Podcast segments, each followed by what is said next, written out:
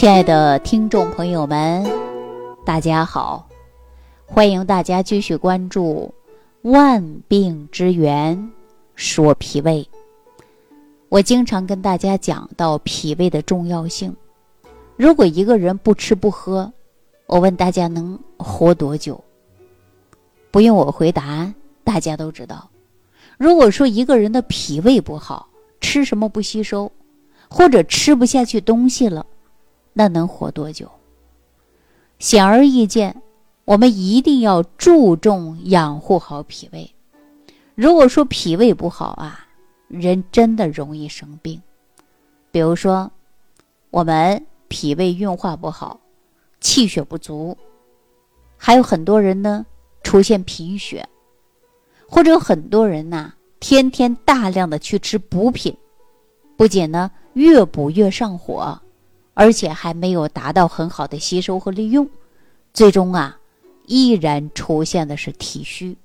当然，还有一部分朋友存在的是维生素补充不足，或者说吃的东西过于精细，那么也容易出现营养不良。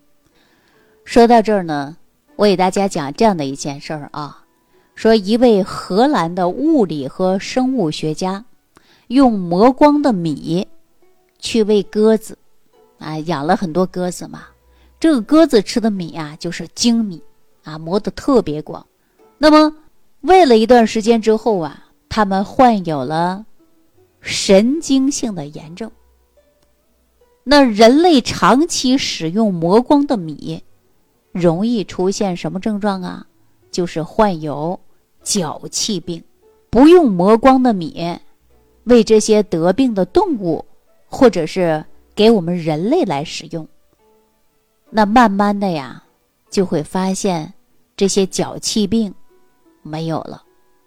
那认为米糠当中有一种物质，可以呢综合脚气菌或者是毒气。经过多年之后啊，科学家就从米糠当中提取出。这种神奇的物质，这种物质是什么呢？就是维生素。所以说，早在我国研究维生素初期，发现欧洲人体内含有的维生素普遍比我们亚洲人高。那么由此断定，体内的维生素含量越高，体质越强壮。于是呢，大家就开始啊，纷纷的补充维生素。可是大家有没有发现呢？这维生素啊，你又补充的过量，容易出现的是结石性的疾病。所以说呢，不同的人群对于各种微量元素是否需求，它也是不一样的。所以说，大家记住了啊，就即便说再好的东西，也不能吃到过量。那维生素很好啊，那你一定要记住了适量。所以说我建议大家呢，尽量从食物当中啊，来吸收这些营养。所以我经常说到的，要平衡营养膳食啊。那现在呢，我们很多人吃的食物过于精细，那么缺少 B 族也是很常见的。所以我建议大家呢，尽量啊粗粮跟细粮搭配的使用。啊，粗粮跟细粮搭配的使用，那么肉、鱼、蛋、奶适量的吃，啊，所以呢，再好的东西啊，也不要吃到过量。说到这儿呢，就有很多朋友经常走入的是误区，比如说，到入冬天了，大家说吃阿胶好，你看我们家里到处都放的是阿胶。啊，说冬天了要进补，我们就把大量的人参呐、鹿茸啊，各种各样的补品就买回来了，冰箱里放了一堆，冰箱里放不下，可能橱柜里边还会放的都是大量的保健品。结果大家说这保健品呢没少吃，吃了好多年了，啊，各种保健品都有，但最终啊还是免疫能力低下。还是体虚无力，还是存在各种各样的问题。但是大家想过吗？不是你吃的食物不好，也不是你选择的不够精细，往往呢，你吃的过于精细了，或者说你的脾胃过度的虚弱，你吃的东西反而加重了你脾胃的负担，所以说运化不掉了，那产生的是什么呀？那就是毒素、垃圾。另外，我再给大家举个最简单的例子。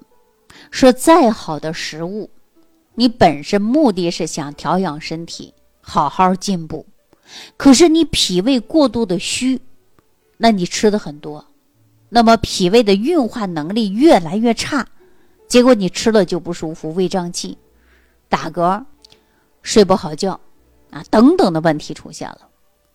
如果你反过来，你就吃一些清淡的，比如说萝卜白菜，喝一碗米汤。反过来，你感觉到胃里边更舒服了，这是什么呀？这是足部的养胃气。当你胃气足了，你适当的在进补。如果说你本身就脾虚，胃气不足，运化不动，你大量的去补，往往啊，那就是适得其反，加重病症。所以呢，大家在进补的时候啊，一定要学会因人而异。啊，为什么跟大家说辨证施治、辨证用膳呢？所以说，人一定要了解自己的体质，学会去吃饭。有太多的人呐，选择的食物过于精细了，啊，营养不够均衡了，脾胃虚弱了，一补容易上火了，吃的不好呢，还容易出现营养不良了。所以，大部分人在超市买菜。啊，或者是煮饭的时候，没考虑到营养是否均衡，更多考虑到是各种的口感，所以说我们家里就多了各种各样的调料。有一些调料啊，我不太建议大家吃，但是呢，大家说离开这个口味，就感觉到菜没味儿了，那就说明你这个舌头上的味蕾啊，明显变得不灵敏了。我们说青菜有青菜的味道。米饭有米饭的味道，啊，你要吃原有蔬菜的味道，所以现在很多人呢就是麻辣的，啊，或者是过于刺激的重口味的。我告诉大家，时间久了，你吃一些清淡的，你就感觉到没有味道了。萝卜吃不出来萝卜味儿，白菜也没有白菜味儿。所以说呀，我们要学会养胃气，还要学会养味蕾，要懂食物的属性。做到营养搭配，啊，这样呢，你的胃气呀，慢慢就养上来了。吃东西呢，容易消化，容易吸收了。那么脾胃功能好了，你的免疫能力啊，自然而然的就提高了。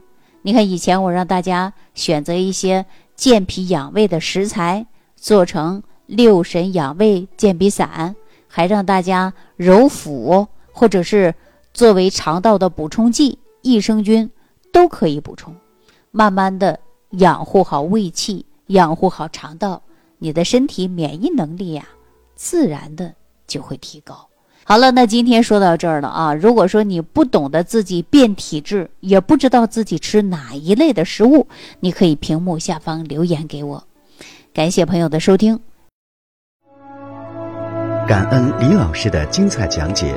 如果想要联系李老师，您直接点击节目播放页下方标有“点击交流”字样的小黄条，就可以直接微信咨询您的问题。祝您健康，欢迎您继续收听。